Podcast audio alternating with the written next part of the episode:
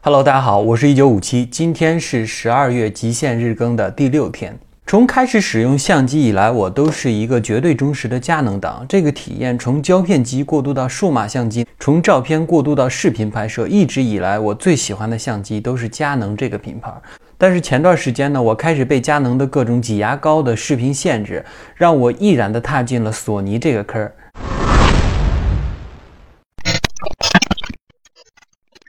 我觉得一直在坚守佳能的人，最大的原因可能和我是一样的，就是不折腾。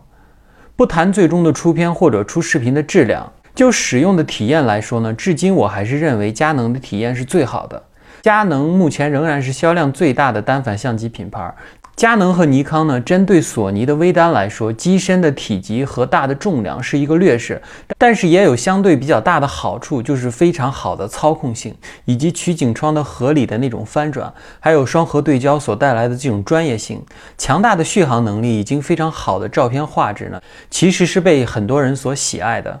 佳能拍人像一直被认为是最好的，出片的色彩非常的柔和，延续了曾经的胶片感，数码味道也不是那么的重，这也是大多数人像拍摄还有写真工作时使用佳能的原因。比如佳能的六 D 二还有五 D 四，现在仍然是很多老法师拍摄的主机。佳能的残幅机的镜头呢，现在还是一个相对便宜的价格。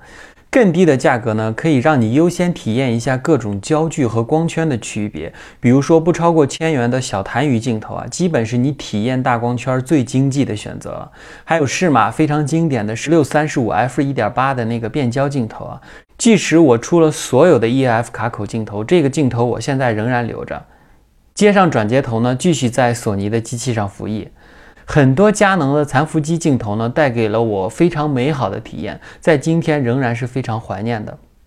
在操作上呢，因为索尼复杂的菜单设计，呃，繁琐的操作其实还是劝退了很多人的。还有很多人更喜欢简单直接的操作。在视频方面呢，不是每个人都喜欢 log 色彩或者是 HLG 的视频色彩的那种后期调色。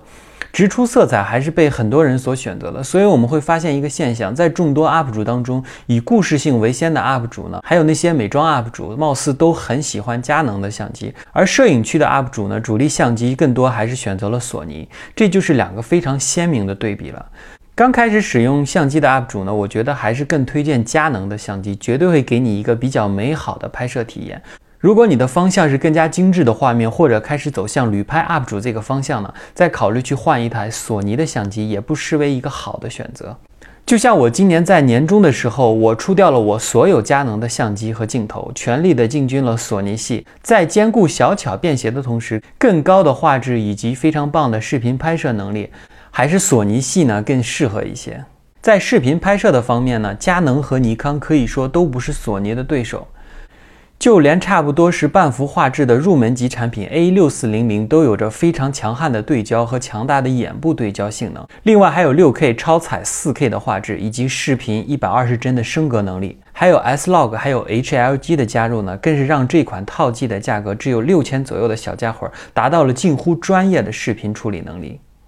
总的来说呢，到底选择佳能还是索尼，还是要根据自己的拍照或者视频需求，还有经济情况的选择，多尝试一下。无论是佳能还是索尼，你肯定也会找到适合自己的品牌和相机。至于我呢，可能很快我会再买一台佳能的相机，照片佳能，视频索尼，不失为一个更好的选择。好了，这就是今天特别主观的一期叨逼叨。今天的节目就是这样了。如果喜欢我的节目的话，请慷慨你的一键三连。我们明天再见。I'm just different